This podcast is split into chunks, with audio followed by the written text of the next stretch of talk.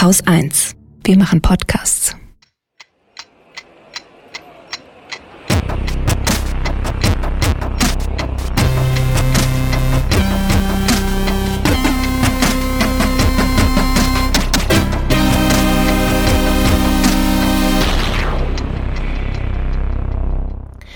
Willkommen zur Klimadämmerung vom 25. September 2020 mit Holger Klein und Katrin Rönecke. Und wie schon angekündigt, haben wir heute eine etwas andere Sendung als sonst im Gepäck, denn zumindest ich bin heute auf dem Klimastreik mit meinen Kindern. Ich nicht. Und damit sind wir eigentlich auch schon mitten im Thema, denn heute geht es einzig und allein um den Klimawandel, Schrägstrich, die Klimakatastrophe. Die müssten JournalistInnen endlich ernst nehmen. Das forderte Sarah Schurmann neulich in einem Gastbeitrag bei den Übermedien. Den verlinke ich natürlich in den Show Notes. Und weil du und ich wir JournalistInnen sind und zumindest so ein bisschen dafür halten, oder? Ich weiß nicht. Mm, ja, schwierig. Also können wir an einer anderen Stelle mal diskutieren.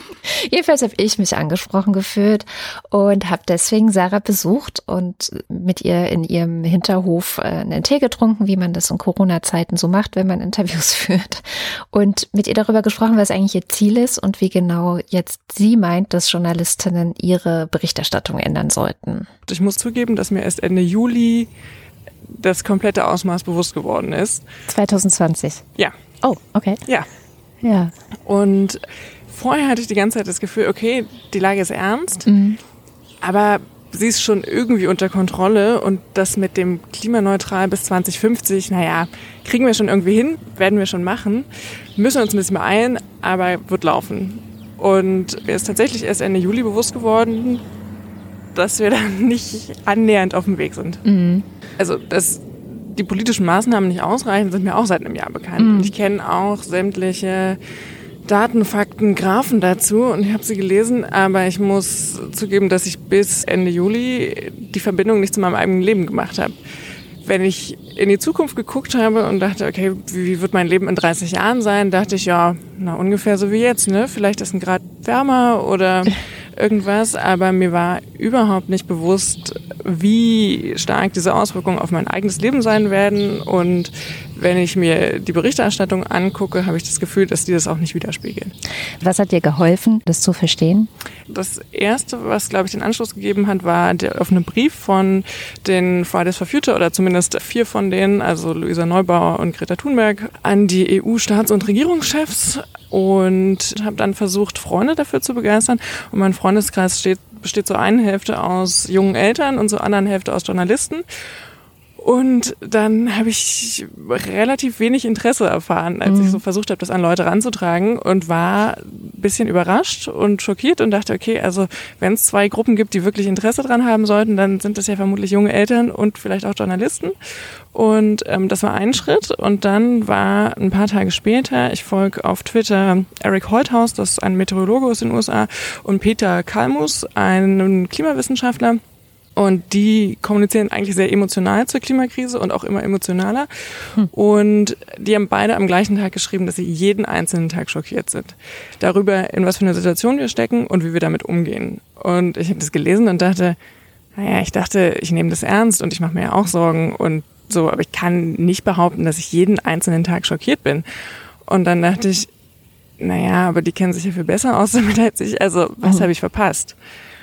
Dann habe ich angefangen, da weiter drüber nachzudenken und dann kam halt der EU-Corona-Gipfel und es kamen die Kommentare und Analysen und Einordnungen meiner Kollegen und Kolleginnen dazu. Und ein Großteil war so, ja, historisches Ergebnis, ganz toll, wir äh, nehmen zusammen Schulden auf, das wird super.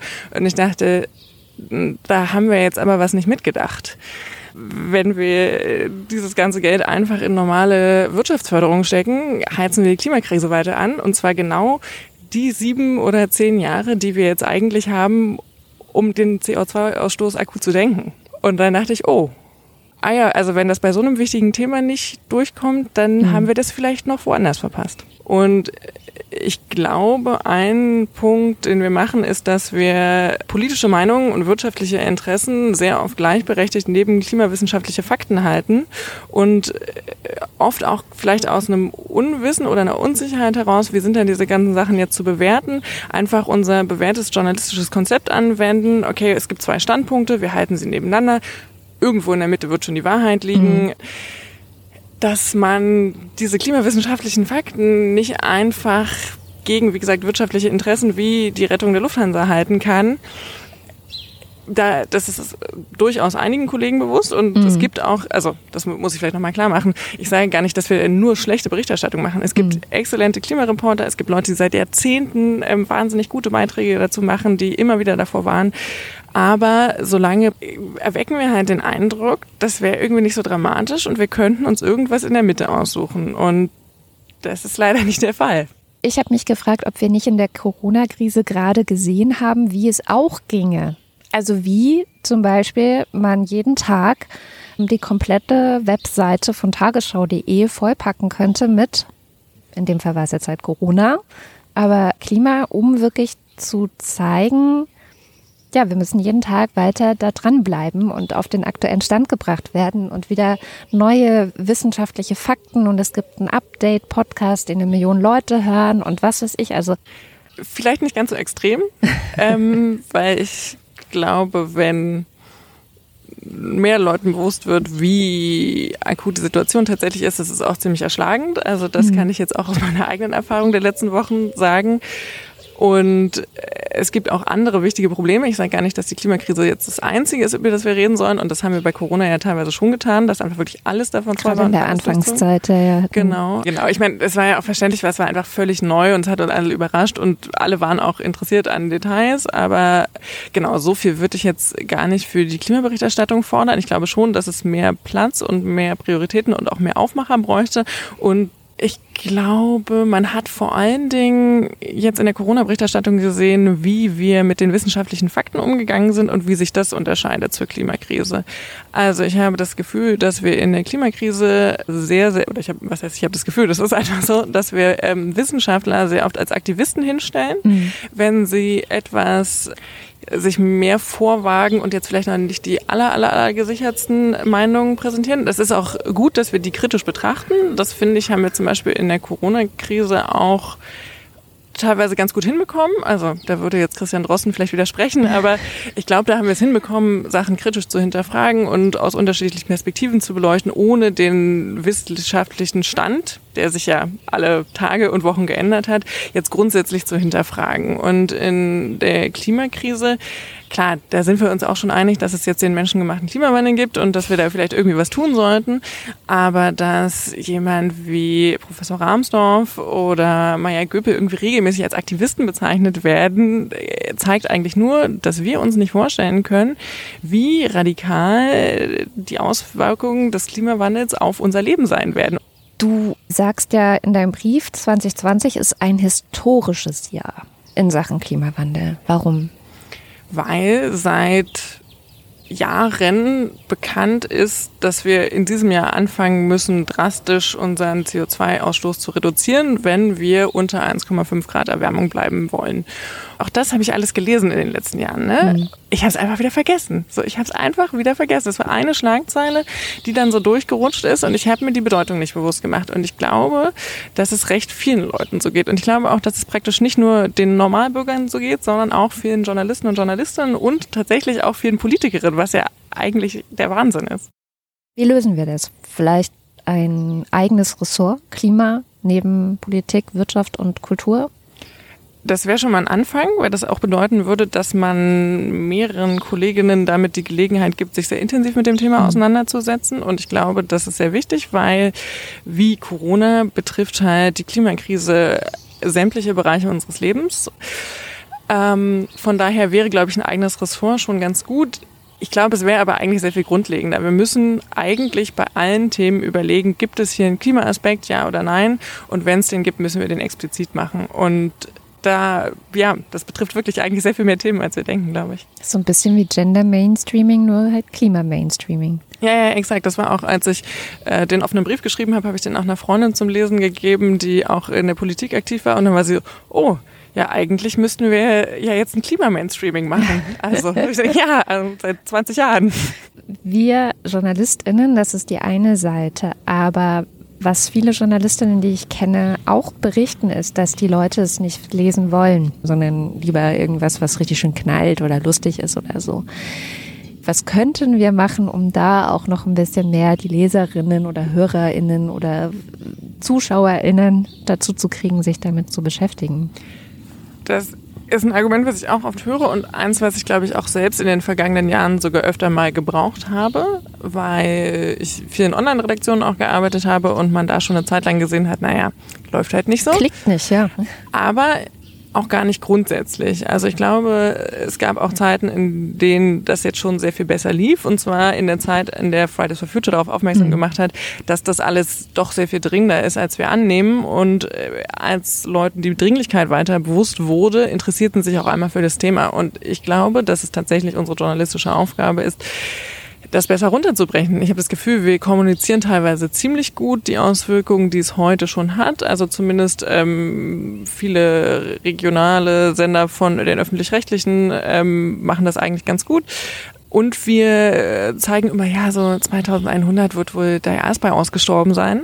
Aber wir machen wenig klar, was dazwischen liegt. Also unsere eigene Zukunft in den nächsten 10, 20, 30 Jahren. Mhm. Und die wird massiv betroffen sein von der mhm. Klimakrise, wenn wir jetzt nicht sofort handeln. Und ich glaube, das müssen wir noch sehr viel stärker vermitteln als Journalistinnen. Ich glaube, dann interessieren es auch Leute. Ich meine, die Frage, warum äh, Journalisten und Journalistinnen darüber nicht angemessen berichten und ja irgendwelche ich sag mal, Meinungen den wissenschaftlichen Fakten gegenüberstellen, ich glaube, die ist wesentlich einfacher zu beantworten. Also alle Redaktionen, in denen ich bisher gearbeitet habe, da gab es einen nicht geringen Anteil von Kolleginnen und Kollegen, die der Meinung sind, äh, Heilpraktiker wären sowas wie Ärzte. Mhm ähm, solange du mit solchen Leuten Journalismus machst, musst du davon ausgehen, dass diese Leute überhaupt nicht in der Lage sind zu verstehen, was der Unterschied zwischen einer politischen Meinung und einem wissenschaftlichen Datum ist. Ähm, zumindest, äh, dass sie es nicht restlos verstanden haben. Das ist das eine Problem. Das andere Problem ist, dass da, wo auf angemessene Weise berichtet werden müsste, klar, die Krautreporter machen das. Mhm. Aber da, wo das gemacht werden müsste, nämlich in den großen Massenmedien, im öffentlich-rechtlichen Fernsehen, im öffentlich-rechtlichen Hörfunk, in den Zeitungen und so weiter. Da arbeiten Menschen, deren persönliche Lebensentwürfe fast unabhängig vom Einkommen, das sie da erzielen, klimaschädlich sind. So, Ne? Da, da ist, äh, da macht man eine Fernreise. Ja, da, da hm. reist man mal nach, dann nimmt man sich mal irgendwie, ist man mal drei Monate nicht im Dienstplan, weil man freier Mitarbeiter ist und fährt halt mal, äh, fliegt halt mal nach Bangkok oder, oder nach Australien oder sowas. Da wird Winterurlaub gemacht, da wird gereist, da wird äh, Auto gefahren, da, ja, es wird halt einfach CO2 in die Atmosphäre geladen. So. Wenn du jetzt Menschen hast, die einen persönlichen Lebensentwurf haben, der klimaschädlich ist, das sehe ich auch an mir, dann möchtest du davon, also wenn du drüber nachdenkst, also aktiv drüber nachdenkst, möchtest du nicht so unbedingt damit behelligt werden. Und wenn du nicht aktiv darüber nachdenkst, macht dein Gehirn Verdrängung. Mhm. So. Und da hast du schon zwei Probleme. Das Problem ist, die Lebensentwürfe, die sind klimaschädlich. Das heißt, du musst deinen eigenen Lebensentwurf durch deine Berichterstattung in Frage stellen. Mhm. Und ein Drittel der Leute rennt zum Heilpraktiker, frisst Globuli oder sonst irgendwie was, ist also überhaupt nicht in der Lage, Sinn von Unsinn zu unterscheiden. Und das solltest du sein, wenn du Journalismus mhm. machst. Ich glaube, dass da der Hund begraben liegt. Das ist ja und man kann es ja super runterbrechen. Da ist ja diese Klima vor acht Idee, finde ich ja so toll. Äh, bevor da irgendwie so ein Schwachsinn wie Börsenkurse ventiliert wird, nur weil vor, vor 40 Jahren äh, Oma Kruse zu Hause gesessen hat und Coupons geschnitten hat für ihre Rente, äh, kann man halt auch äh, die CO2-Konzentration in der Atmosphäre ventilieren. Wäre ja kein Problem. Zumindest wäre es dann ein bisschen präsenter. Tja. Schauen wir doch mal, ob wir es insgesamt vielleicht in dieser Sendung ein bisschen hinbekommen. Und wir haben uns ja dafür zwei Menschen eingeladen, die auf ihrem Gebiet jeweils führend sind. Der eine Name ist gerade schon gefallen. Stefan Rahmsdorf ist das. Der ist Klimaforscher am Potsdam Institut für Klimafolgenforschung und Professor für Physik der Ozeane. Und die andere ist Claudia Kempfert. Die hatten wir letztes Jahr schon mal, beziehungsweise du hast sie letztes Jahr schon mal interviewt in der kompletten Sendung, die wir natürlich auch gerne nochmal für die verlinken, die es noch nicht gehört haben oder sich erinnern wollen. Claudia Kempfert ist Energieökonomin am DIW, am Deutschen Institut für Wirtschaftsforschung und Professorin für Energiewirtschaft und Energiepolitik an der Leuphana Universität in Lüneburg. Und mit den beiden haben wir so ein bisschen versucht, ja, ich würde sagen, so eine Lagebestimmung zu machen. Also wo stehen wir in Sachen Klimawandel eigentlich jetzt gerade in diesem, ja, wie wir gerade gehört haben, historischen Jahr und dann aber auch ein bisschen nach vorne zu gucken und mögliche, ja, verschiedene Zukunftsszenarien zu entwerfen.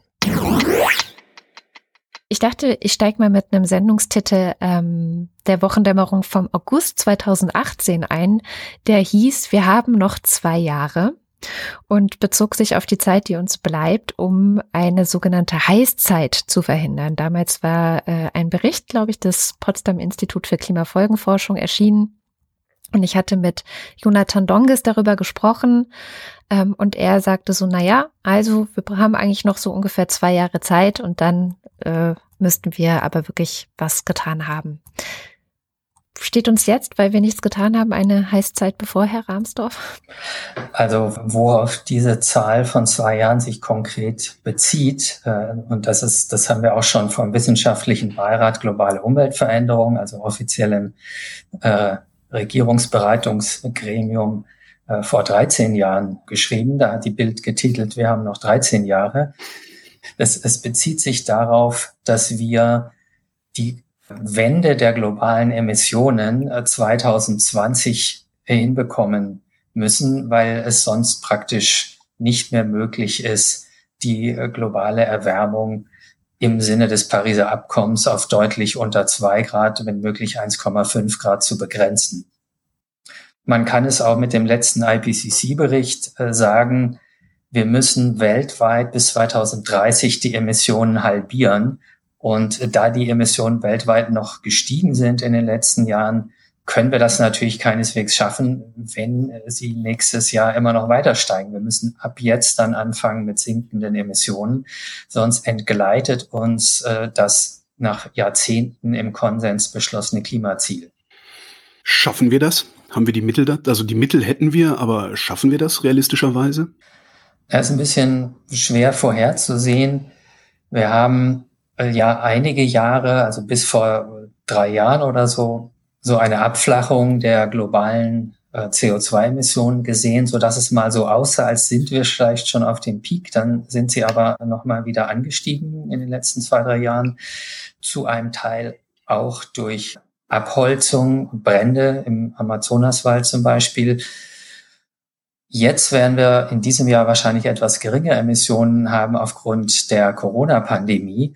Aber das ist natürlich nicht der Strukturwandel, den wir brauchen, um in den kommenden Jahren die Emissionen weiter abzusenken.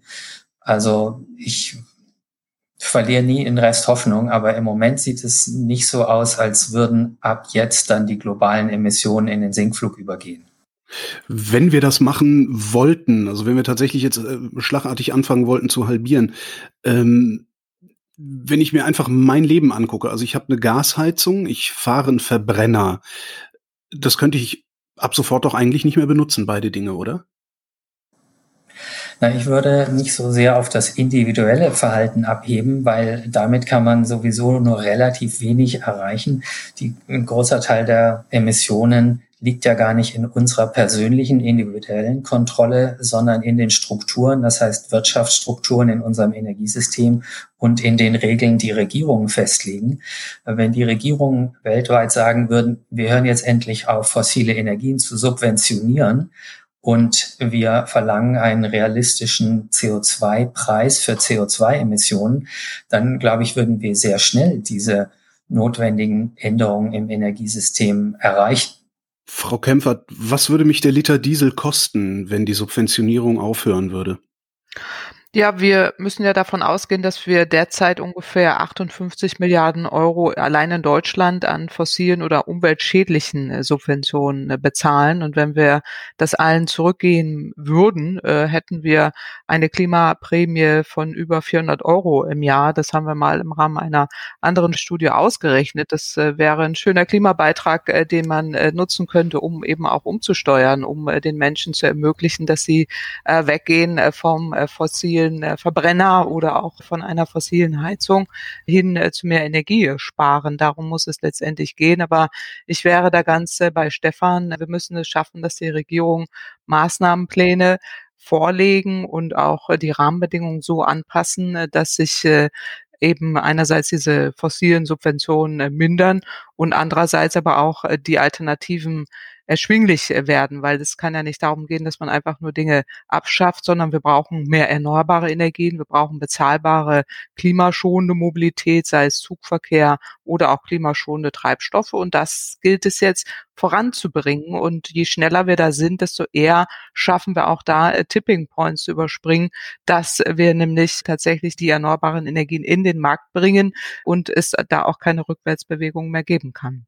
Das war ein gutes Stichwort, Tipping Points ich würde gerne noch mal ein bisschen gucken, wo stehen wir denn eigentlich? Weil dieses Jahr 2020, das Jahr als hier müssen wir die Wende schaffen, äh, immer wieder auch genannt wird, genannt wurde als historisches Jahr.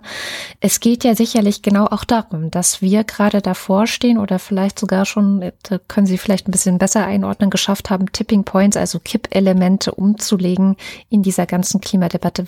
Kurze Erklärung für unsere Hörerinnen, die es noch nicht wissen. Was sind Tipping Points und vielleicht Schlaglichter wo sind wir da gerade? Ja, gerne. Ein, ein Tipping Point kann man dem Laien am ehesten veranschaulichen, finde ich, mit einem Kajak. Das ist so, wenn man äh, mal im Kajak paddelt und man lehnt sich etwas zur Seite, dann neigt sich das Kajak, aber es gibt eine Rückstellkraft. Also es gibt eine Kraft, die es wieder versucht aufzurichten. Und wenn man sich noch weiter rauslehnt äh, und noch weiter und noch weiter, dann kommt man irgendwann an einen Punkt, ab dem kippt es einfach dann von selber um. Es äh, wirkt also keine Gegenkraft mehr aus, um sich wieder auszurichten, sondern die Kraft fängt an, in die andere Richtung zu gehen. Es wird zum Selbstläufer und man kann ab dem Moment, wenn man nicht sehr trainiert ist, nicht mehr verhindern, dass es komplett umkippt und man ins Wasser fällt. Das äh, ist mir auch schon gelegentlich passiert, aber das kann ich aus eigener Anschauung sagen. Und ähm, so ähnlich ist es mit verschiedenen Teilen des Klimasystems, die haben einen kritischen Punkt, ab dem der weitere Wandel nicht mehr zu stoppen ist, sondern zu einem Selbstläufer wird, weil selbstverstärkende Rückkopplungen einsetzen. Ein klassisches Beispiel ist das äh, Grönlandeis. Da muss man wissen, es gibt jetzt einen äh, selbstverstärkenden Rückkopplungseffekt, der dafür sorgt, dass das Eis überhaupt erstmal da ist obwohl das Klima eigentlich so warm ist, jetzt schon ohne Beitrag des Menschen, dass dort, wenn man diesen Eisschild wegnehmen würde, würde er nicht mehr neu entstehen, weil es auf Grönland einfach zu warm ist, sondern dieser Eisschild ist ein Überbleibsel aus der letzten Eiszeit äh, vor 20.000 Jahren. Und er erhält sich selber aufrecht, weil dieser Eisschild ist so dick, dass die Oberfläche auf dem Gipfel praktisch in 3000 Meter Höhe ist. Und da oben ist es eben kalt in der Atmosphäre und deswegen schmilzt das Eis nicht. Wenn es aber anfängt zu schmelzen und die Oberfläche langsam niedriger wird und in wärmere Luftschichten kommt, erreicht es irgendwann den Punkt, wo es von selber dann komplett verloren gehen wird. Und äh, das ist der Kipppunkt des Grönlandeises. Das kippt natürlich nicht so schnell wie ein Kajak, sondern ähm, das jetzt beim Eis reden wir über Zeitskalen von vielen Jahrhunderten. Aber ab da ist praktisch der weitere Verlust des Grönlandeises nicht mehr aufzuhalten, selbst wenn die Temperatur nicht mehr weiter ansteigt. Und um mal zu sagen, was das bedeutet, das geht hier um sieben Meter globalen Meeresspiegelanstieg, also das Ende der meisten großen Küstenstädte und kleiner Inselstaaten. Das ist mir ehrlich gesagt zu abstrakt. Ähm, können Sie das irgendwie, also ich bin jetzt 51 Jahre alt, können Sie das irgendwie runterbrechen auf meine Lebenszeit? Was wird mir blühen? Also in dem Fall beim Grönlandeis, wie gesagt, sind die Zeitskalen so langsam, dass es hier eher um äh, Spätfolgen geht.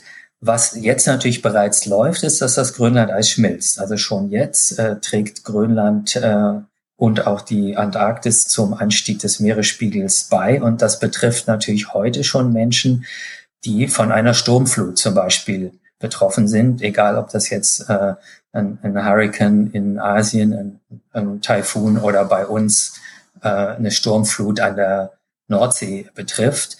Durch den schon erfolgten Meeresspiegelanstieg werden die Schäden dadurch natürlich schon deutlich größer. Oder denk mal an, an den Hurricane Sandy, der New York unter Wasser gesetzt hat. Diese Sturmfluten laufen heute schon deutlich höher auf und auch nicht nur um die 20 Zentimeter, die der Meeresspiegel durch die globale Erwärmung bislang gestiegen ist, sondern da gibt es dann auch wieder selbstverstärkende Effekte, dass die Sturmfluten noch mehr äh, was obendrauf bekommen als die Basis, von der sie ausgehen. Und äh, die letzten Zentimeter einer Sturmflut äh, werden eben immer teurer und teurer, weil sie dann auf Infrastruktur treffen, wo man nicht eingeplant hat, dass das jemals unter Wasser gerät, äh, wie zum Beispiel die Subway-Eingänge. Ähm, Sandy hat ja damals Subway-Tunnel in New York geflutet. Frau Kempfert, haben Sie mal ausgerechnet, was es uns kostet, wenn wir nichts unternehmen? Also wenn wir so weitermachen wie bisher, also ein bisschen unternehmen wir ja, aber das scheint ja lange nicht genug zu sein. Ja, es gibt verschiedene Berechnungen äh, über die Klimafolgeschäden, äh, die auch im Rahmen der internationalen Forschergemeinschaft äh, versucht wird zu beziffern. Und da gibt es große Schwankungen natürlich, weil man nicht genau abschätzen kann, was jetzt einzelne Schäden tatsächlich bedeuten. Also in dem Sinne sind es gigantische Klimaschäden, äh, die auftreten, äh, sei es jetzt bei Überflutungen oder auch bei extremen Hitzen. Äh, denken Sie an die ganzen Waldbrände, die im Moment auch auftreten. Und das sind dann nur Schäden, die wir derzeit ökonomisch messen in solchen Regionen, wo beispielsweise Versicherungen hm. Zahlen hm. in den Raum werfen. Es gibt aber in Afrika kaum Gebiete, die versichert werden. Das hat mit ökonomischen Dimensionen zu tun. Also insofern gibt es da gute, große Bandbreiten. Also jetzt mal für Deutschland hat das Umweltbundesamt errechnet, dass wir externe Schäden haben, die bei 180 Euro pro Tonne CO2 äh, zunehmen oder auftreten. Das ist ungefähr das, was man realistisch äh, derzeit abschätzen kann. Und wenn man das runterbricht, Sie haben ja eben nach dem äh, Benzinpreis gefragt oder nach den CO2-Kosten, die wir eigentlich alle heimlich äh, bezahlen über unsere Ausgaben äh, oder das, was über den Staatshaushalt finanziert wird, dann müsste der äh, Liter Benzin um bis zu 50 Cent äh, teurer sein, wenn man Kostenwahrheit hätte und diese Kosten alle fair einpreisen würde. Aber da wird man politisch äh, nicht hinkommen. Aber es ist eben so, dass wir alle heimlich äh, diese Kosten begleichen und dieser Umstieg äh, dann äh, für eben mehr Klimaschutz hin zu erneuerbaren Energien, Energiesparen, dieses Investitionsgeld nicht zur Verfügung gestellt wird, weil wir eben noch damit beschäftigt sind, dann die Kosten zu begleichen. Also die Kosten eines ungebremsten Klimawandels sind ungleich höher als die Kosten des Klimaschutzes, die ja auch enorme wirtschaftliche Chancen bringen. Heißt das eigentlich, dass in fünf Jahren es nicht mehr 180 Euro pro Tonne CO2 sind, sondern mehr? Ja, also die äh, Kosten würden auf jeden Fall zunehmen, je ungebremster der Klimawandel ist. Äh, Stefan Rahmsdorf hat ja eben sehr deutlich geschildert, äh, was es bedeutet, wenn der Klimawandel uneingeschränkt voranschreitet und damit auch die extremen Klimaereignisse immer weiter zunehmen. Und je, je länger man da wartet, desto teurer wird es. Und Umgekehrt heißt es aber auch, je früher man beginnt, äh, desto weniger Klimaschäden hat man und äh, desto preiswerter wird auch der Umstieg, weil er nicht mehr so disruptiv stattfinden muss. Sprich, er muss nicht abrupt auf einmal alles äh, stattfinden, sondern man hat mehr Zeit, um eben diesen Wandel einzuleiten. Und dadurch, dass wir enorm spät dran sind, also mindestens 20 Jahre verloren haben, muss man jetzt sehr viel auf einmal tun. Und das gelingt uns bisher noch nicht in ausreichender Art und Weise, aber besser spät als nie. Also man beginnt ja jetzt auch mit dem Green Deal oder auch in Deutschland äh, immer mehr sich darauf zu besinnen, äh, dass äh, wir hier die nächste Krise vor der Tür stehen haben. Und jetzt geht es, so sehr ich das schätze, äh, Herr Klein, dass Sie äh, Ihr Leben im Blick haben, aber hier geht es um die zukünftigen Generationen, gerade um die Jugend oder die Menschen, die heute geboren werden, weil die werden die volle Wucht erleben. Und die muss man, für die muss man heute Entscheidungen äh, treffen. Insofern ist all das, ähm, was wir jetzt äh, hier diskutieren und machen, so viel größer als wir hier. Und das muss man auch bei allen Entscheidungen, die jetzt zu treffen sind, berücksichtigen. Frau Kempfert, Sie sprachen eben auch von Tipping Points, aber ich glaube, Sie meinen andere Tipping Points, als Herr Rahmsdorf meint. Äh, Sie meinen das im soziologischen Sinne, oder? Sowohl als auch, also Herr Rahmsdorf, äh, Stefan hat ja hier sehr gut erläutert, was Tipping Points sind, also so Points of No Return. In dem Moment äh, kommen selbstverstärkende Kräfte und man kann es nicht mehr aufhalten. Das meinen wir auch, wenn wir über energiewirtschaftliche Zusammenhänge reden, zum Beispiel, dass die erneuerbaren Energien immer preiswerter werden und damit jeden Wettbewerb gewinnen gegenüber konventionellen Energien Energien, das können sie nicht zurückkehren, es sei denn, sie subventionieren jetzt weiter im großen Stil klimaschädliche Technologien oder auch im soziologischen Sinne, was Sie gerade meinen, Herr Klein, ist völlig richtig. Auch äh, die Jugend, die jetzt auf die Straße geht, die Bewegung, äh, die gesellschaftliche Akzeptanz, die wir haben für mehr Klimaschutz, dass über 80 Prozent der Menschen zu Recht äh, sagen, wir wollen hier mehr Handlungen von unseren Regierungen und die Grünen immer mehr auch an Zustimmung gewinnen, hat damit zu tun. Und da sind wir auch an einem Punkt der, der Unumkehrbarkeit, dass wir merken, wir müssen jetzt handeln und die Gesellschaft ist auch bereit dafür und will auch nicht wieder zurückgehen. Und das ist auch eine Art Tipping Point, den wir hier überschritten haben. Nochmal zurück zu den äh, klimatischen Tipping Points, den Kipppunkten. Wie viele gibt's davon, Herr Rahmsdorf? Also Größenordnung etwa 20, schätze ich mal jetzt. Ich, irgendwo gibt es noch eine Übersichtsgrafik, äh, die wir haben. Und um mal eine Beispiel, einige Beispiele zu nennen, der Amazonas-Regenwald hat einen Kipppunkt, wo er zu trocken wird durch die zunehmende Dürre, die in dieser Gegend herrscht und die Niederschläge dort, erzeugt er sich eben zu einem erheblichen Teil selber, dieser Regenwald, auch wieder so eine Selbstverstärkung. Und diese Selbstverstärkungen laufen dann eben äh, in beide Richtungen ab, im positiven wie im negativen Sinne, wie ich es beim Grönlandeis schon erläutert habe. Und der Amazonas-Regenwald droht an einer bestimmten Dürreschwelle dann einfach einzugehen und wahrscheinlich eben auch in Flammen aufzugehen, weil die Bäume zu trocken sind. Oder andere Eisschilde, Westantarktis oder das äh, Wilkes-Becken in, in der Ostantarktis haben auch ihre Kipppunkte. Die Korallenriffe haben äh, eine kritische Grenze der Erwärmung des Meerwassers, wo sie absterben. Diesen Kipppunkt haben wir wahrscheinlich äh, zumindest für viele Riffe bereits überschritten. Wir haben ja in den letzten Jahren ein weltweites Korallensterben erlebt, sehr, finde ich, sehr tragisch als Meeresforscher. Ähm, der Permafrost äh, in Sibirien ist auch so ein Fall, wo da ist quasi so der Kipppunkt einfach der Punkt, wo es auftaut. Also das ist so ähnlich wie beim Eis auf einem See. Das hat einfach einen kritischen Temperaturpunkt. Wenn man den überschreitet, schmilzt es. Und so ähnlich ist es beim Permafrost. Das Problem ist, dabei werden jetzt dann Methangase freigesetzt, äh, wenn das auftaut. Und das verstärkt nochmal wieder die globale Erwärmung. Oder mein äh, Leib- und Magenthema erwähne ich mal hier als letztes. Da arbeite ich seit 1990 dran, ist das sogenannte Golfstromsystem oder die atlantische Umweltströmung, die in unserer Region um den Nordatlantik herum eben für ein besonders mildes Klima sorgt. Wenn Sie den Golfstrom wegmodellieren, was passiert denn hier in Nordwesteuropa?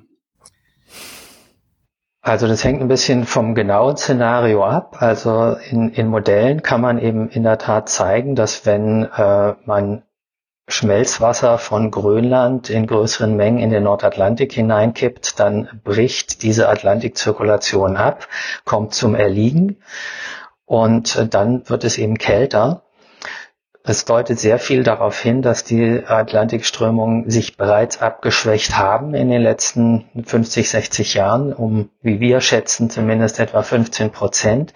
Und das äh, sieht man unter anderem daran, dass der nördliche Atlantik die einzige Weltregion ist, die sich in den letzten 100 Jahren abgekühlt hat. Der ganze Rest des Globus hat sich erwärmt.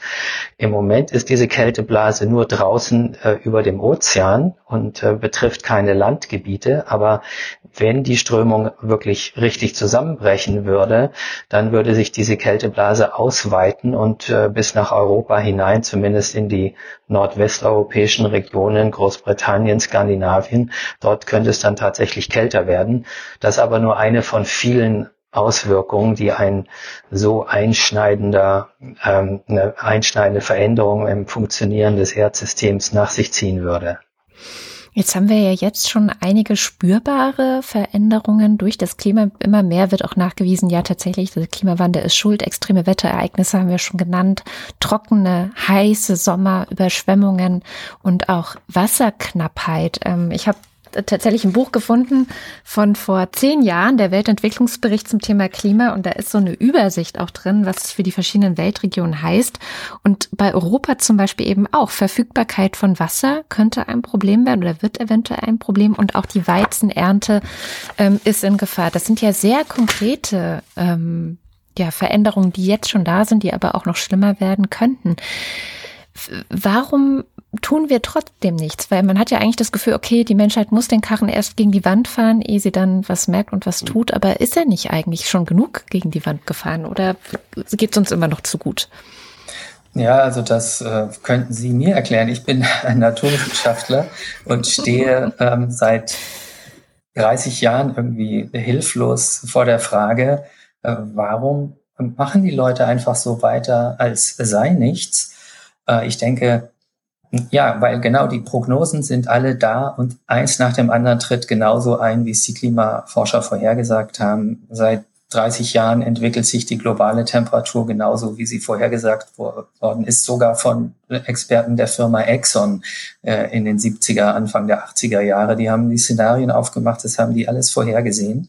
Und genauso passiert's auch. Der Meeresspiegelanstieg, äh, stärkere Hurricanes, stärkere Dürren, stärkere Extremniederschläge, tödliche Hitzewellen, alles vorhergesagt. Auch, auch diese Brände sind ja vorhergesagt, können Sie in den IPCC-Berichten nachlesen. Ähm, das wussten wir alles vorher, dass das passieren wird, aber wir haben nicht gehandelt. Und ich glaube, ein Hinweis äh, darauf, warum ist, äh, ich habe schon die Firma Exxon erwähnt, ist jetzt aber nur ein Beispiel die haben zwar durch ihre eigenen Experten das alles kommen sehen, haben sich aber entschlossen, die Öffentlichkeit gezielt zu täuschen über diese Entwicklung und nicht etwa zu sagen, hier, wir müssen umsteuern, sondern äh, die haben versucht, die Wissenschaft in Misskredit zu bringen und äh, die Öffentlichkeit einfach mit äh, Nebelkerzen zu verwirren. Das ist ja durch interne Dokumente auch alles inzwischen rausgekommen und es laufen ja auch Gerichtsverfahren gegen diese Firmen, die die Öffentlichkeit bewusst getäuscht haben. Und sehr erfolgreich, muss man sagen, denn aus meiner Sicht ist die äh, gegenwärtige US-amerikanische Regierung einfach ein Beispiel dafür, wie die fossile Energielobby an die Macht gekommen ist. Das ist in Australien übrigens genauso. Und äh, also gerade heute habe ich zum Beispiel äh, eine entsetzte Mail von einem äh, amerikanischen Kollegen äh, bekommen, dass die Trump-Administration jetzt als Leiter der nationalen Ozean- und Atmosphärenbehörde einen bekannten Klimaskeptiker einsetzen will. Also die bestücken die führenden Positionen auch in der Wissenschaft, in den äh, Institutionen, Regierungsinstitutionen mit Leuten, die aus äh, Thinktanks der fossilen Energielobby rekrutiert werden, die einfach seit Jahrzehnten versucht haben, die Klimawissenschaft eben in Zweifel zu ziehen und zu untergraben. Hm. Aber das wäre dann ja ein Kipppunkt in die andere Richtung. Ähm, in den USA kann man das so sagen. Das ist zum Glück bei uns in Europa nicht so. Hier sind es eben nur rechtspopulistische Parteien wie die AfD bei uns, äh, die sich einfach mit der Verleugnung der Wissenschaft und damit einfach auch der Realität versuchen, Stimmen zu holen. Das ist bei uns zum Glück nicht mehrheitsfähig. Aber es gibt eben, eben leider doch einige wichtige Länder, äh, wo das anders aussieht. Aber ich habe die Hoffnung nicht aufgegeben. Wir haben ja in einigen Wochen Wahlen in den USA und danach ähm, können wir sehen, ob neue Hoffnung wächst, weil der äh, Green New Deal in den USA äh, in den Gang kommt nach einem Regierungswechsel dort oder eben nicht. Es ist auch in dem Sinne wirklich kein neues Phänomen, was äh, Stefan Ramsdorff hier zu Recht äh, beschreibt. Äh, Naomi Oreskes und Eric Conway haben das mal vor Jahren einem äh, sehr guten Buch, finde ich, und auch mit, mittlerweile auch verfilmt, ähm, Merchants of Doubt. Also da geht es äh, darum, nochmal auch in die Historie zu gucken. Das fängt als Rauchen als ein Beispiel, der saure Regen, das Ozonloch, äh, wie es funktioniert, dass äh, Wissenschaft diskreditiert wird, wie Schlüsselpositionen auch äh, besetzt werden. Und auch in dem Film ist das gut gemacht, finde ich, wo man dann auf einmal beobachten kann, dass äh, die Tabaklobby äh, sich da mit den Firefighters, also mit den Feuerwehrlobby äh, zusammengetan hat, um ihre Produkte weiter äh, zu verkaufen. Also ganz perfide Verflechtungen, äh, die überall dazu da sind, um eben diese Entscheidungen, die politischen Entscheidungen äh, gegen das Rauchen in diesem Fall zu behindern und die Wissenschaftler zu diskreditieren, ihre eigenen Wissenschaftler zu finanzieren. Da kommen dann ominöse Institute aus dem Boden,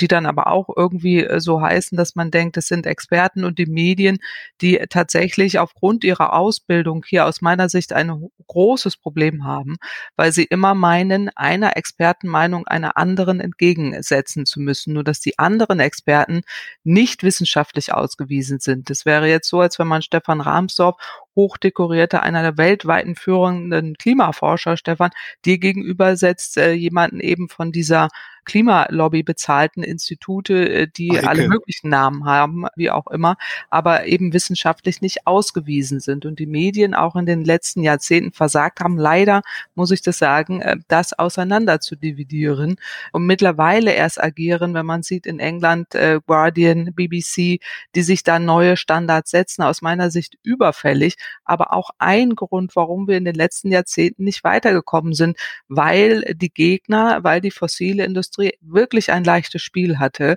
sowohl in den Medien als auch in der, in der Politik, äh, ihre ähm, entsprechenden Mechanismen, die sie kennen, die bezahlt sind, die wir alle wissen und mittlerweile auch offengelegt werden, so gezielt zu platzieren. Und ähm, das gelingt in den USA besser, weil die eben diese noch leichtere Mechanismen haben, in Europa weniger, weil wir auch ein gutes Wissenschaftssystem haben, weil wir mehr Institutionen haben, die uns davor schützen und äh, weil ähm, gut im Punkto Transparenz können wir auch besser werden, aber weil wir hier eher eine Transparenz haben und eine mündige Gesellschaft.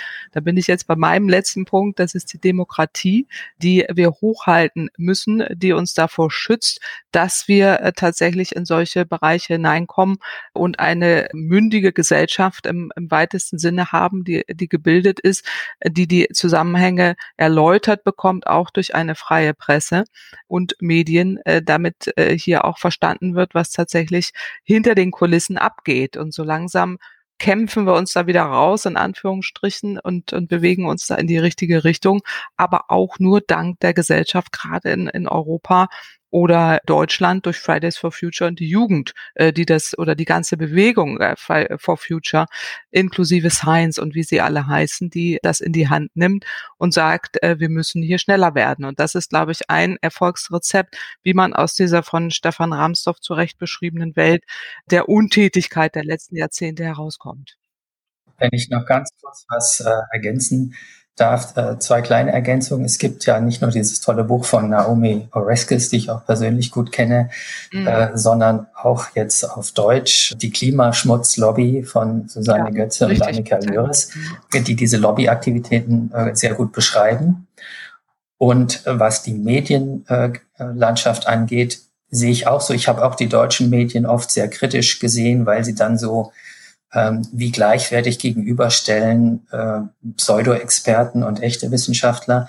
Aber in den USA und in Australien, die ich ja vorhin genannt habe, ist das noch viel schlimmer, weil die Medienwelt mhm. dominant von Rupert Murdochs Medienimperium auch beherrscht wird was nicht mal versucht, irgendwie so eine Scheinbalance zwischen echter Wissenschaft und Pseudowissenschaft äh, zu machen, sondern es ist einfach ganz brutal Propaganda aus meiner Sicht, äh, wissenschaftsfeindliche Propaganda. Ich beobachte das seit vielen Jahren. Ich habe auch zeitweise in mhm. Australien gelebt zum Beispiel. Und das ist haarsträubend, was für einfach sachlich komplett falsche äh, Berichte und Behauptungen dort über Klimawissenschaft ständig in die Wohnzimmer der äh, Leute gesendet werden. Und da muss man sich eben nicht wundern, wenn sie am Schluss Trump wählen. Ja, und diese, ich meine, diese Medien, die du erwähnst, äh, zu Recht erwähnst, sind eben aber auch finanziert vom fossilen Kapital. Das muss man einfach so sehen. Und da gilt nur ein Weg raus. Da bin ich jetzt wieder der, die große Verfechterin der deutschen öffentlich-rechtlichen Medienlandschaft oder auch der freien Presse. Also jegliches Geld, äh, was ich in meinem, in meinem schmalen Geldbeutel zur Verfügung habe und spenden kann, spende ich in Klimaschutz und, und äh, freien Journalismus, äh, weil das sind unsere wichtigsten Bausteine Bausteine, um eben genau das zu vermeiden, dass die Menschen nicht den Eindruck bekommen, es ist eine äh, Wissenschaftskommunikation, sondern wirklich verstehen, hier geht es um äh, Propaganda. Und das äh, wird, wird für viele, die sich jetzt nicht täglich damit beschäftigen, ja immer schwerer, wenn der Eindruck erweckt wird, hier ist ein bestimmtes Medium oder äh, Fernsehlandschaft, äh, die dann eigentlich ja auch äh, der Wahrheit verpflichtet ist. Und das passiert eben nicht in dem Umfang. Müsste man sich nicht tatsächlich eigentlich täglich damit beschäftigen, weil Sie es gerade sagen? Also ich habe wirklich das Gefühl, dass genau das eins der Probleme ist in der Kommunikation, dass wir so diese Studie sagt das, also wir haben es ja auch bei uns in der Wochendämmerung immer, dann gibt es eine Studie oder eine Prognose, die vorhersagt, dass äh, schon 2040 fünf Milliarden Menschen von Wasserknappheit betroffen sein werden, was man ja erstmal hört und denkt, oh mein Gott, ja, also es ist richtig, richtig ernst, aber am nächsten Tag hat man das schon wieder vergessen und weiß die Zahlen schon gar nicht mehr so genau. Weil was es nicht gibt, ist, keine Ahnung, sowas wie ein Klima-News-Ticker oder wie wir es in Corona gesehen haben, Corona-Live-Blog die ganze Zeit und in den Nachrichten im Radio wird gesagt, weitere Nachrichten sehen Sie bei uns im Corona-Live-Blog und äh, gleichzeitig gibt es auch keine Ressorts oder sowas, was wie ein Klimaressort. Also bräuchte es da noch andere Strukturen in den Medien, die auch wirklich das dann nachhalten, das Thema und auch immer wieder Bezug herstellen. Ah, jetzt haben wir wieder eine neue Studie. Was haben wir denn bisher gewusst? Klima vor acht. Ja, also genau wollte ich, fiel mir jetzt auch gerade ein, die Klima vor acht Initiative, ähm, die Petition ich auch äh, selber unterschrieben habe, halte ich für sinnvoll, äh, weil äh, es hier geht es nicht darum, irgendwelche Hiobs-Botschaften um kurz vor acht äh, zu vermitteln, sondern einfach ein, ähm, ein Stand zu vermitteln. Ähm, wie, wie geht es der Erde, wie, wie sieht es aus mit der Gesundheit? Und das auch aufbereitet, damit Menschen das verstehen, weil ich finde einfach dieser Sendeplatz um kurz vor acht, dass man da Börsennachrichten äh, zeigt, entspricht einfach äh, nicht äh, der Ernsthaftigkeit der Situation, in der wir derzeit äh, uns befinden und auch vor dem Hintergrund, dass ähm, nur wenige Menschen überhaupt Börse, Aktienkurse besitzen, ein Großteil gar nicht Eigentümer ist von Aktien und man sich schon fragt, für wen solche Nachrichten gemacht werden. Ähm, man kann Wirtschaftsnachrichten gerne aufbereiten, auch gerne in einem solchen Wissenslot, aber dann in Verbindung mit anderen Themen. Und das finde ich, ist es so das eine und das andere, gerade vor dem Hintergrund, weil Sie auch die Corona-Apps ähm, oder den Drosten-Podcast oder so äh, nennen. Also da gäbe es ja auch genügend Möglichkeiten, um auch die Klimawissenschaft oder auch die Klimaökonomie oder welche Art auch immer man äh, dort einbringt, irgendwie stärker auch äh, zu Wort äh, kommen zu lassen, so wie heute jetzt hier in regelmäßigen äh, Podcasts oder auch in anderen Formaten, ähm, weil die Menschen durchaus Interesse haben, auch einen großen Wunsch nach Information, sonst wäre ja auch der Drosten-Podcast nicht so erfolgreich. Und das kann man äh, für die Klimawissenschaft, finde ich, genauso machen. Ich, ich würde dem beipflichten. Ich finde aber jetzt den Begriff Newsticker finde ich nicht ideal, weil wir haben ja schon eh das Problem, das haben Sie ja selber gesagt, dass es immer so Häppchen gibt. Es gibt irgendwie, diese eine Studie sagt jenes, die nächste Studie sagt dies und äh, eine Woche heißt es, Grönland schmilzt schneller als erwartet und äh, zwei Monate später heißt es wieder, Grönland äh, schmilzt langsamer als erwartet. Wenn wieder eine neue Studie rauskommt, also das ist ein wirklich reales Beispiel. Äh, das äh, wird ja äh, Media Whiplash genannt, also das äh, wie so eine Peitsche schwingt das immer hin und her. Und in Wahrheit aus, aus Sicht von mir als Wissenschaftler waren alle diese Studien über die Grönlandschmelze im Rahmen ihrer angegebenen Fehlermargen völlig konsistent. Das sind einfach nur verschiedene Abschätzungen mit verschiedenen Methoden. Da ist die eine mal etwas höher, die andere etwas niedriger. Und die Leute sehen dann äh, vor lauter Bäumen den Wald nicht mehr. Also ich, was ich sagen will, wir brauchen mehr eine Einordnung der verschiedenen Nachrichtenhäppchen, die die Menschen so bekommen. Und ich denke, sowas wie Klima vor acht kann das auch leisten. Ähm, es gibt ja auch schon einige sehr gute Wettermoderatoren in Deutschland inzwischen, die auch schon versuchen, im Rahmen des täglichen Wetterberichts, wie Östen Terli zum Beispiel äh, oder Sven Plöger, mal so ein bisschen den, das einzubetten. Denn wenn man wieder von einem extremen äh, Tropensturm hört oder so, dann kann man ja auch mal den Menschen erklären, äh, was es an langfristigen Trends gibt, äh, wie die Tropenstürme stärker werden und was die physikalischen Hintergründe äh, dabei sind, eben durch den Klimawandel, äh, damit die Leute diese ganz vielfältigen Informationen, die sie bekommen, auch einordnen können. Und was ich auch empfehle, man kann heute ja auch tatsächlich sich, äh, wer das mag, direkt äh, bei Wissenschaftlern informieren. Also es gibt hunderte wirklich gute Klimawissenschaftler, die auf Twitter unterwegs sind zum Beispiel. Und ähm, jeder kann durchaus, empfehle ich auch den äh, Bundestagsabgeordneten speziell, vielleicht mal vier, fünf Klimaforschern auf Twitter folgen, wenn sie ein bisschen auf dem Laufenden bleiben sollen, was da gerade so in der Fachcommunity thematisch diskutiert wird. Sind die Bundestagsabgeordneten noch zu wenig interessiert an dem Thema? Auf jeden Fall. Also nach meiner Erfahrung, ich habe ja ab und zu durchaus mit Abgeordneten zu tun, ähm, glaube ich, äh, die allermeisten haben das Problem wirklich noch nicht in dem Ausmaß verstanden, wie es eigentlich notwendig ist. Und das ist eigentlich erschütternd, äh, wenn man überlegt, dass wir ja äh, 30 Jahre nach dem ersten Bericht des Weltklimarats äh, jetzt sind seit 30 Jahren diskutiert die Weltgemeinschaft intensiv über das Problem. 1992 war der Erdgipfel in Rio, wo beschlossen wurde, äh, die eine gefährliche globale Erwärmung zu verhindern. Und seither ist das klar, dass das gesellschaftspolitisch irgendwie das Jahrhundertthema ist. Und da müsste es, wie die Fridays for Future Kinder zu Recht äh, sagen, doch klar sein, dass die alle Abgeordneten ihre Hausaufgaben machen und jedenfalls die IPCC-Berichte kennen, was da drin steht.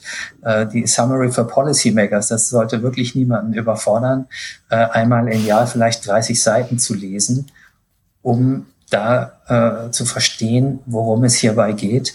Und mein Eindruck ist, dass das viele auch Abgeordnete einfach äh, nicht äh, verstehen bisher.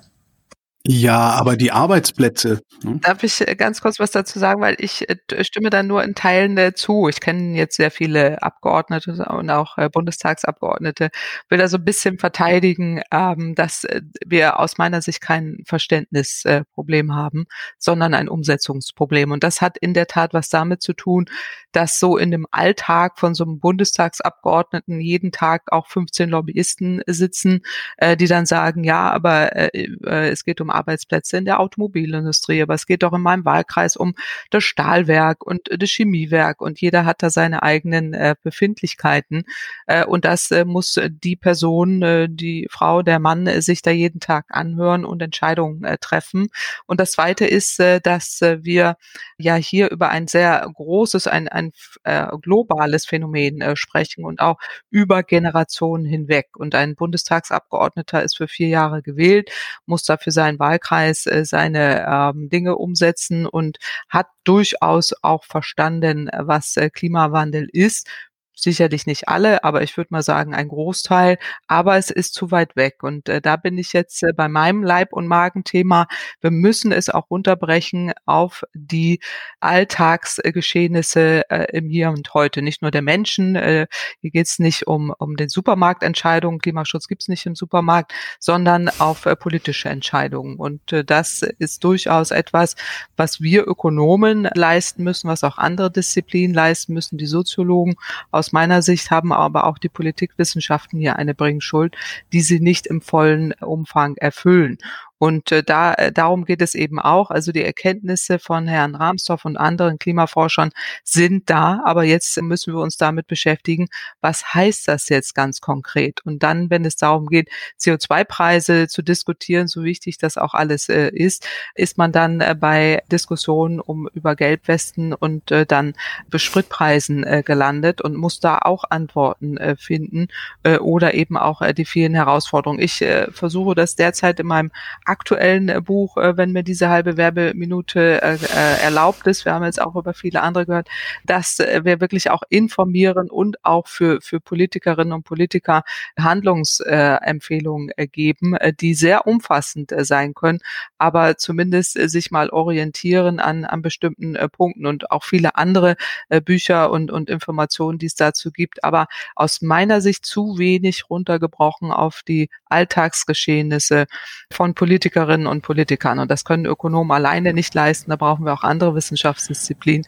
auch gerne in äh, Zusammenarbeit mit den Klimawissenschaften, die da in den letzten 40 Jahren wirklich hervorragende Arbeit geleistet haben. Aber jetzt sind auch andere Disziplinen am Zug und da muss es im Rahmen von Science for Future auch noch mehr gelingen, finde ich, ähm, alle Disziplinen äh, hier dahin zu bekommen, auch wirklich auf die Alltagsgeschehnisse von Menschen und Politikerinnen und Politikern sich herunter zu bewegen. Wenn ich mir die äh, Handlungshorizonte von, von Abgeordneten angucke, also vier Jahre, ähm, wäre es vielleicht das Schlauste, denen für die Wiederwahl Angst zu machen. Können Sie, Frau Kempfert, äh, die ökonomischen Auswirkungen eines Nichthandelns so weit runter ja, modellieren, sage ich mal, dass Sie zum Beispiel einem Abgeordneten aus äh, Niedersachsen sagen können, naja, wenn du jetzt nichts machst, dann hast du äh, in vier Jahren 20.000 Arbeitslose in der Automobilindustrie bei Volkswagen. Also es liegen genügend äh, Studien vor, im Übrigen auch im niedersächsischen Umweltministerium über die Auswirkungen des Klimawandels äh, auch an den niedersächsischen Küsten und, und die Kosten, die damit einhergehen. Ähm, also da gibt es in der Tat kein Erkenntnisproblem. Mhm. Aber ich warne davor, Angst äh, zu machen. Angst ist keine gute äh, Handlungsgrundlage. Hier geht es nicht um Angst, sondern hier geht es um Lösung. Und äh, das äh, muss uns äh, gelingen, dass man, äh, und das tue ich jetzt äh, persönlich seit 20 Jahren, die wirtschaftlichen Chancen auch des Klimaschutzes immer wieder deutlich zu machen und äh, wirklich mantrahaft auch äh, zu erläutern, an welchen Konzepten auch äh, dann politische Entscheidungsträger äh, Dinge mit bewirken äh, können. Das letzte jüngste Thema, wenn Sie Niedersachsen und Autoindustrie ansprechen, erreichen, war die Abwrackprämie. Und äh, da ist es jetzt zum ersten Mal gelungen, obwohl wirklich äh, immer noch alle Politiker, fast alle Politiker, gerne eine Abwrackprämie oder zumindest eine Verbrennerprämie zahlen wollen. Das muss man hier dazu sagen. Dennoch gelungen, äh, mehr auf die Zukunft zu gucken. Und das haben wir Fridays for Future zu verdanken. Auch wirklich die zukünftige Generation bei allen Entscheidungen jetzt mit im Blick äh, zu haben. Und das ist schwer vermittelbar. Eine Autobranche, die wirklich über Jahre Jahre betrogen hat. Äh, so deutlich muss man es ja sagen. Und äh, den Menschen Autos verkauft hat, äh, die nicht das einhalten, was sie eigentlich sollen. Zu Umweltschädigungen beigetragen haben, zu Emissionen durch die Klimaemissionen beigetragen haben, denen noch Geld zu geben für ihre Arbeitsplätze, wo sie es selber in der Hand haben, den Wandel jetzt wirklich voranzubringen und auch zu steuern und das Geld, was sie verdient haben, zu reinvestieren und dafür dann nicht noch zusätzliches Geld zu geben von den Leuten, die ohnehin jetzt in der Corona-Krise schwer gebeutelt sind. Es war ein mühseliger Prozess, der aber äh, glücklicherweise am Ende auch äh, dank von einigen äh, beherzten ähm, Bundestagsabgeordneten in Berlin äh, gelungen ist, äh, diese Vorstöße, die wirklich vehement waren, einzudämmen, um äh, wirklich auch mal kleinere Schritte in die Zukunft äh, zu gehen, weil es geht hier nicht um Verbrennermotoren, äh, das ist nicht das, was uns hilft, äh, sondern es geht darum, äh, zukünftige Mobilitätskonzepte zu entwickeln. Und das stärkt dann auch die Jobs äh, der Zukunft. Und das muss man immer wieder deutlich machen, weil es wird auch von Ökonomen ja immer das Gegenteil äh, behauptet. Äh, da haben auch die Ökonomen ein Problem, weil eben auch 80 Prozent innerhalb der Ökonomenzunft eben sehr rückwärtsgewandte politische Empfehlungen gibt, die nicht aus meiner Sicht nicht in ausreichendem Maße den Klimaschutz berücksichtigen und auch die, die Klimawirkungen, die Stefan Rahmsdorf hier gerade ein aufgezählt hat. Und da gibt es auch tatsächlich ähm, noch ein Problem. Und äh, die Politiker aber auch da an die Hand nehmen müssen und, und deutlich machen, dass sich auch Dinge verändern können. Ja, sich verändern müssen. Wenn wir bis 2030 halbieren wollen, müssen wir im Grunde über sämtliche Sektoren einmal umbauen. Äh, mhm. Wo fangen wir an? Also es gibt ähm, in dem Sinne kein, kein Ranking, sondern äh, wir müssen jetzt so viele Dinge äh, parallel äh, machen. Also es geht darum, den Schienenverkehr zu stärken, den Ökostrom auszubauen, äh, den, den Kohleausstieg jetzt schneller umzusetzen. Und es geht darum, die ganze Verkehrswende endlich umzusetzen, äh, weg eben vom fossilen Verbrennungsmotor hin zu mehr Elektromobilität, Mobilitätsdienstleistung, also weniger Fahrzeuge, die dann aber umweltschonend, leicht und effizient äh, und äh, den, den Städten auch äh, Rahmenbedingungen äh, geben, dass sie das umsetzen äh, können. Ein Beispiel hier, was wieder die verzwickte Welt der Bürokratie beschreibt. In der Straßenverkehrsordnung ist geregelt, dass wir Straßen bauen können und dass der Autoverkehr prioritär fließen muss. Wenn Sie eine Fahrradstraße einrichten wollen, wie es jetzt in Berlin äh, passiert ist, und wir haben das im Rahmen des Umweltgutachtens im letzten Jahr sehr deutlich äh, aufgeschrieben, muss die Straßenverkehrsordnung äh, geändert werden, dass es möglich wird, Fahrradstraßen äh, auch zu konzipieren und äh, man hier nicht äh, vor die Wahl gestellt wird, Autostraßen zu bauen und die Fahrradstraße wieder abzubauen, wie es jetzt in Berlin sein muss, sondern dass wir eine dem Leitbild der menschengerechten Stadt, nicht der autogerechten Stadt, nicht mehr das Auto in den Vordergrund rücken, sondern die menschliche Mobilität in all ihren Facetten und die muss dann tatsächlich klimaschonend und klimaneutral sein. Und das sind so viele Einzelbausteine, die hier ineinander wirken und die Landwirtschaft habe ich jetzt noch gar nicht angesprochen, da, da muss auch noch einiges passieren. Aber es gibt viele, viele Einzelpunkte, wo man jetzt parallel tatsächlich sehr viel tun muss. Da können wir Andi Scheuer ja erstmal dankbar sein, dass er dafür gesorgt hat, dass die Straßenverkehrsordnung vorläufig ungültig ist, ne? Ja, also ich meine, ähm, Herrn Scheuer haben wir vieles zu verdanken und äh, da muss tatsächlich auch ein bisschen ein anderes Denken äh, mal äh, einkehren, weil wir sehen jetzt auch in Berlin, äh, dass die Menschen das sehr dankbar annehmen, wie im Übrigen in allen Städten der Welt, wenn der Autoverkehr äh, zumindest mal eingedämmt wird, aber Mobilität ermöglicht wird. Das heißt ja nicht, dass man weniger verkehrt, sondern äh, eine klimaschonende Mobilität.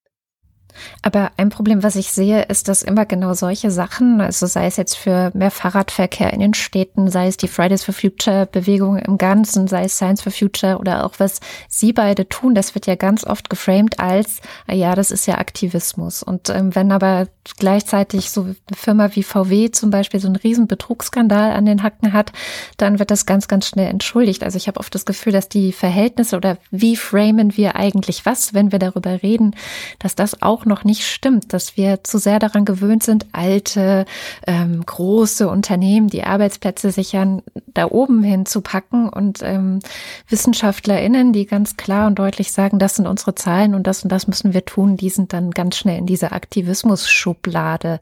Naja, es gibt ganz ja. klar eine ein Beharrungsvermögen des Existierenden gegenüber dem Neuen, was noch kommt, äh, und eine, eine Abwehr äh, so eine emotionale Abwehr gegenüber Veränderung. Die Menschen, viele Menschen haben Angst, äh, dass sich etwas verändert und äh, wollen gerne das, was sie gewöhnt sind, beibehalten, äh, sind sich aber nicht bewusst, dass das äh, auch gar nicht gehen wird, wenn man den Klimawandel einfach laufen lässt. Also dann können wir leider unser gewohntes, schönes Leben auch nicht fortführen.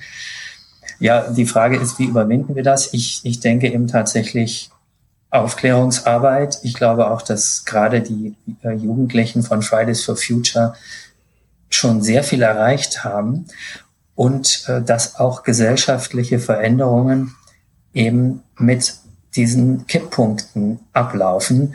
Also ein Beispiel für einen gesellschaftlichen Kipppunkt war ja der Fall der Mauer letztlich. Äh, da sieht man, das, das habe ich in meiner Jugend auch lange für unmöglich gehalten, dass zu meinen Lebzeiten einmal diese Mauer wegkommt. Und äh, dann, als es passiert ist, ist es eben passiert. Das war einfach die Zeit reif dafür. Die Menschen in Ostdeutschland äh, sind auf die Straße gegangen, haben eine friedliche Revolution hinbekommen. Ähm, hätte man vorher nicht erwartet. Und wir bewegen uns nach meiner Überzeugung auf einen gesellschaftlichen Kipppunkt zu, der auch nicht mehr weit entfernt ist, wo Klimaschutz Mainstream wird und akzeptiert ist und dann nicht mehr diese ständige Abwehrhaltung hervorruft. Und äh, das hoffe ich zumindest, dass, dass wir von diesem Punkt nicht mehr weit entfernt sind, äh, wo dann äh, Maßnahmen auf einmal äh, breite gesellschaftliche Unterstützung finden, die äh, noch voriges Jahr eigentlich undenkbar waren. Also ich war mal in einer Fernsehdiskussion mit Herrn Altmaier, wo er gesagt hat, ja, aber die Rentnerin muss noch weiter billig nach Mallorca fliegen können. Ähm, jetzt in der Corona-Krise äh, redet keiner mehr davon, dass wir selbstverständlich alle nach Mallorca billig fliegen können müssen, sondern wenn Not am Mann ist, kann man auch sagen, sorry, das geht jetzt gerade nicht. Und äh, ich denke, vielleicht werden ja durch die Corona-Krise die Menschen sich mehr äh, bewusst dass Regierungen tatsächlich nicht ohnmächtig äh, sind, sondern auch handeln können, wenn es eben notwendig ist und fordern das dann auch ein äh, zum Klimaschutz. Ja, das finde ich auch und das ist das eine und ich glaube auch, dass die Zeit ist jetzt äh, für Bürgerräte, dass man auch den Bürger mal befragt, wie man es jetzt ja in Frankreich äh, macht, äh, äh, gibt doch mal auch Empfehlungen, äh, was was es heißen kann, wenn wir Klimaschutz umsetzen wollen und da kommen ja die faszinierendsten äh, Vorschläge, die ja aus unserer Sicht oder aus der politischen Sicht immer als radikal gebrandmarkt wurden und auf einmal aber auch eine Mehrheit in der Gesellschaft erzielt werden kann. Das ist so das eine. Und das Zweite ist, äh, da sind wir wieder bei dem Thema, was wir vorhin hatten, dass es auch eine gezielte Lobbygruppe gibt, die Interesse daran haben, Wissenschaftlerinnen äh, zu diskreditieren. Und äh, das geht dann sehr schnell, wenn es darum geht in Richtung Klimaschutz, diese Klimaschmutzlobby oder Merchants of Doubts, äh, wo ganz gezielt eine Anleitung drinsteht, wie auch die Lobbyisten vorgehen müssen, äh, dass die Zweifel gesät werden. Und dann wird das leider oftmals eben auch von den Medien übernommen. Und äh, schlechte Beispiele haben wir jetzt in der jüngsten Vergangenheit in Deutschland leider auch äh, gesehen, dass dann immer sehr schnell gesagt wird, das sind jetzt ähm, Aktivisten und andere sind äh, es nicht. Und ähm, es gibt aber auch äh, Dirk äh, Steffens beispielsweise auch in seinem neuen Buch äh, deutlich macht, also da haben die Wissenschaftsjournalisten auch mal eine Aufgabe, äh, das nicht so mitzumachen.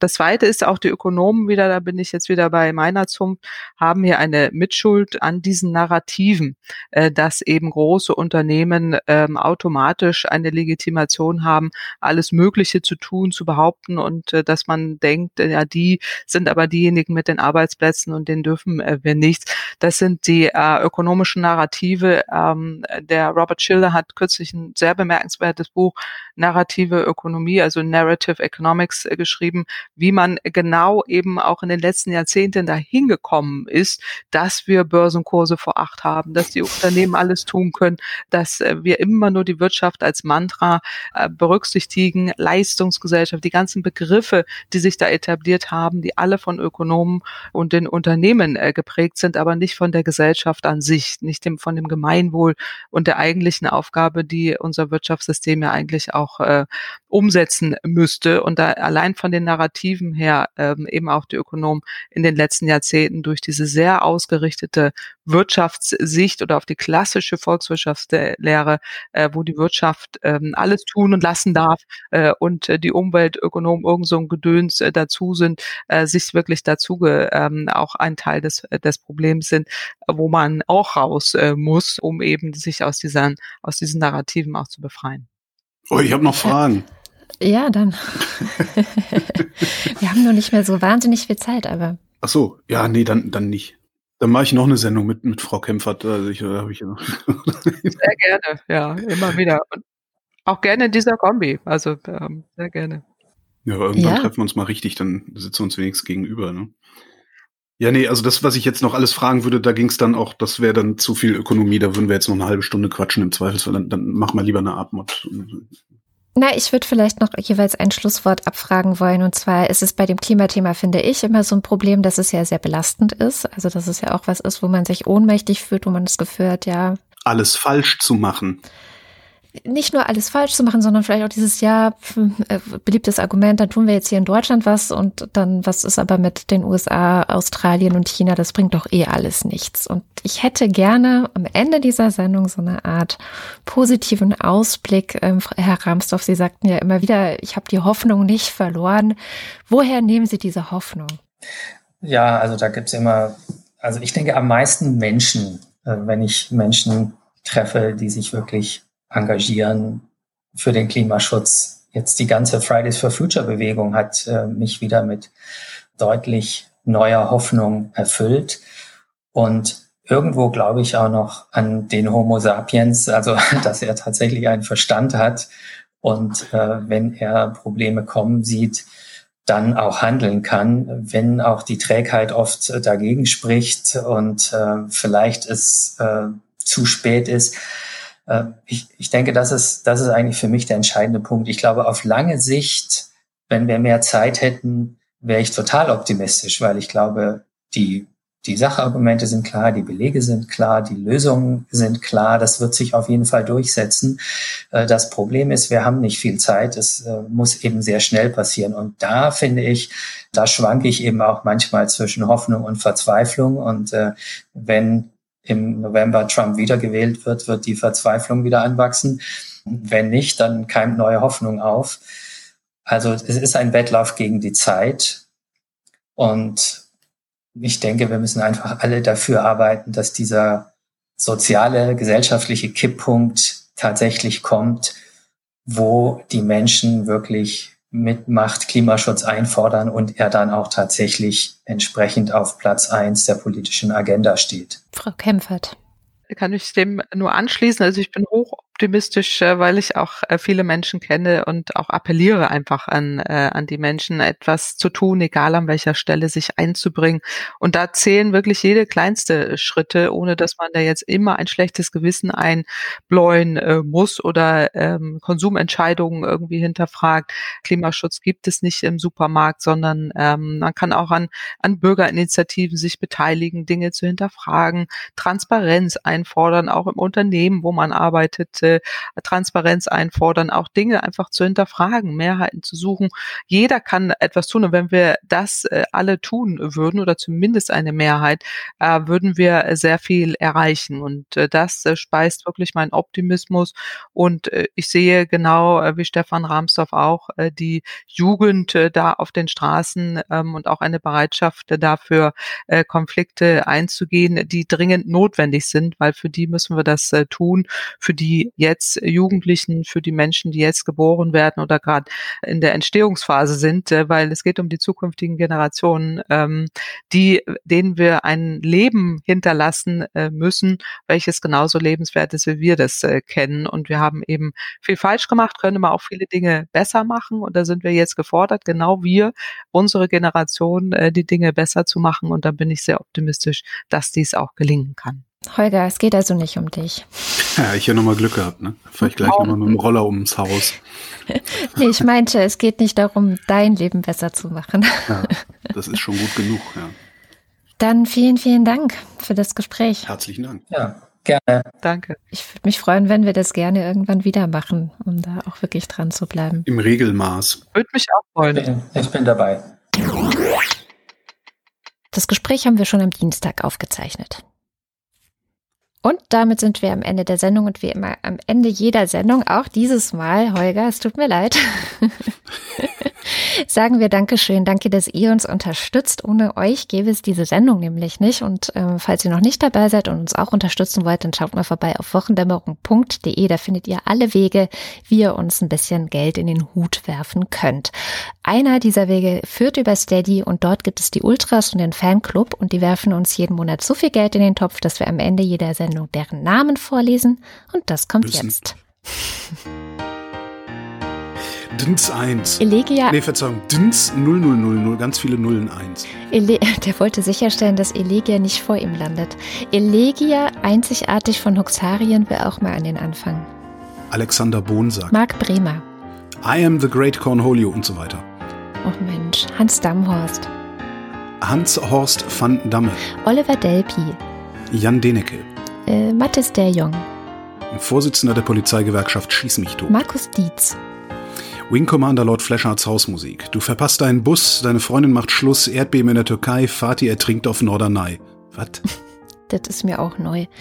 Werdet ihr nicht auch wahnsinnig, weil nun jede verdammte Newsseite neu anfängt, euch danach zu fragen, ob ihr ihre Kekse wollt und ihr oft jedem verdammten einzelnen Keksfabrikanten Danke Nein sagen müsst? Christopher Etzel. Erik Fröhlich. Adrian Hauptmann. Nachdem der Reibelaut in Moste Techi schon gut klappt, probieren wir mal klingonische Sprichworte.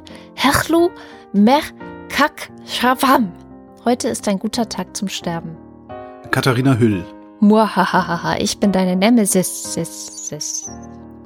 Das bleibt so lange, bis eine weint oder die hinter mir die nächsten beiden Textzeilen von Painted Black zitiert, kann doch nicht so schwer sein. I see the girls walk by dressed in their summer clothes. I have to turn my head until my darkness goes. Matthias Johansen. Arndt J. Kästner. Rolf Lühring. Müsli Müsli Miam Miam Miam. Dominik Neise. Robert Nieholm. Der Teewurstprinz. Marc Rehberg, vielen Dank für eure tolle Zusammenarbeit. Schön, dass es euch gibt. Nu, sagen Chris und Moni. Michael Salz. Jörg Scheckis schaut in der Liste nach unten und da steht Anita Schroven. Roman Schlauer. Die Vertragsstaaten achten die Aufgaben, Rechte und Pflichten der Eltern, das Kind bei der Ausübung der in diesem Übereinkommen erkannten Rechte in seiner Entwicklung entsprechenden Weise angemessen zu leiten und zu führen. Joachim Urlas, Jens Viehweg, Lars von Hof-Hunold, Bernd W. Müller, Justus Wilhelm, Roger Eberling, Karo Janasch. Apple Knicker Jazz, Und damit sind wir beim Fanclub des Nerdbaby und Schrödingers Zähnchen. André, Nico Abeler, Commander Wedge Antilles. Anja. Ich wüsste ja gerne, wie man das richtig ausspricht irgendwie. Commandere Vetje Antille. Nein, Ja, vielleicht, wenn man es richtig Antilles. ausspricht, ist es sogar ein Wortspiel oder so kann ja sein. Anja und Jan aus Bielefeld. Johanna Bächle, Johannes Bauermann. Florian Beisel, Fluch deinem Schein, ich will dagegen schreiben. Du schienst wie Diana mir in ihrer Sphäre, keusch wie die Knospe, die noch nicht erblüht. Doch du bist ungezähmte deiner Lust, wie Venus oder jene üppgen Tiere, die sich im wilden Sinnentaumel wälzen. Sebastian Blechschmidt, Simone Blechschmidt, Andreas Bockisch, Markus Boslett, Klaus Breyer, Daniel Bruckhaus. Mike Bültmann, Ein Hoch auf unseren Bussparer, Bussparer, Bussparer. Annie Neuse Neuse, Neu- nee, Moment, ein Hoch, ach so, da kommt ja noch eins, ein Hoch auf unseren Bussparer, unserem Bussparer ein Hoch. sehr schön. Any noise, noise, noise, but a noisy noise, a noise, noise to more. Muli Wanji, Ich kenne das als Any noise, noise, noise, a noisy noise, noise, noise to most. Aber gut. Gian Andrea Konzett. Cool, cool, cool. Hey Crabman. I didn't cheat on you. Ach, das ist ja interessant. Miriam und David. Boku wa ongaku ka dentaku katate ni. Dirk de Pool.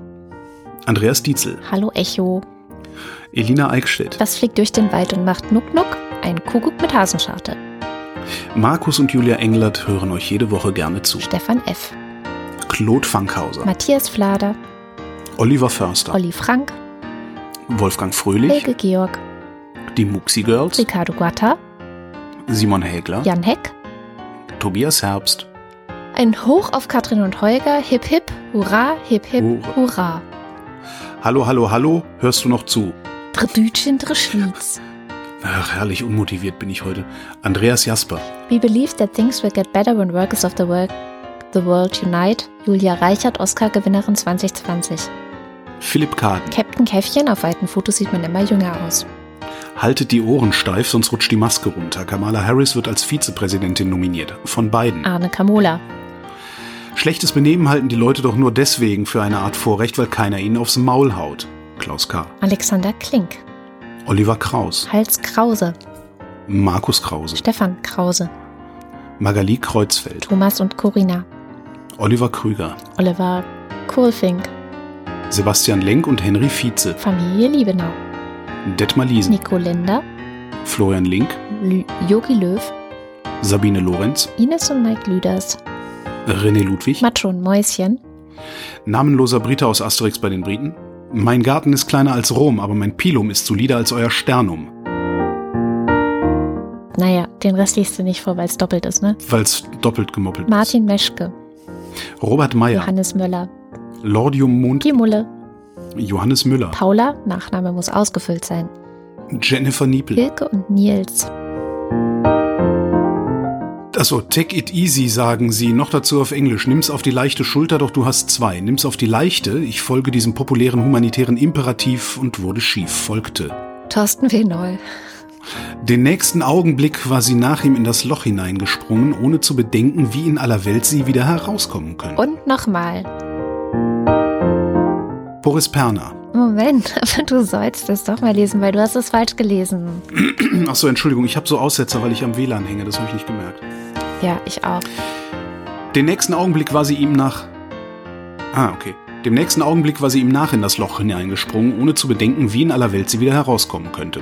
Olli P., Boris Perner, Nora Hoffmann und Peter Schmäler. Josef Porter, Lasst euch nicht erzählen, ihr hättet ein Problem. Propaganda der Juppie-Schweine. Arbeitet mir besser keine. Thilo Ramke, Wilhelm Reich. Ronny Reichenberg, Christian Rohleder. Sandra Rohner, Pia Römer. Anna Roth, Sven Rudloff. Ruth Rutz, FS. Jürgen Schäfer, Christian Schmidt. Der Schommi, Lisa Linde Schröder. Theresa Siever, Ole Skamprax. Birgit Sobich, Jens Sommerfeld. Im Übrigen bin ich der Meinung, dass Nationalismus keine Alternative, sondern eine Katastrophe ist. Marie Stahn, Christian Steffen, Christian Steifen, Sabine Stein, Christian Stender, Michael Sümanek, Moritz Timm, Ines und Tina, Vera und Benny. Johann und Eli, haben keine Termine und leicht einsitzen. Prost! Ja, ja, ich weiß, hat lang gedauert. Martin Unterlechner, Jan van Finkenreue, Andrea Vogel, Janik Wölker, Stefan Wald, Andreas Waschk. Who Controls the British Crown und so weiter und so fort. Die Zeit für große Veränderungen ist jetzt. Wenn nicht wir, wann dann? Tobias Wirth, Stefan Wolf, Uwe Zieling, der, der fälschlicherweise annahm, die 4000-Folge gemacht zu haben. Simon Ziebart, Ko- Ziebart, Ziebart, K. Ko. K.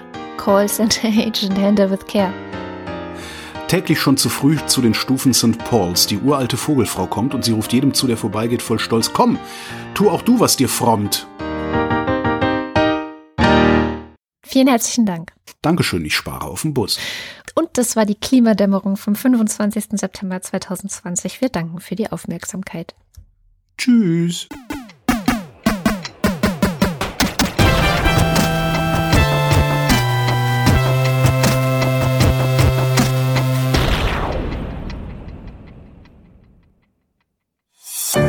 Eine Produktion von Haus 1.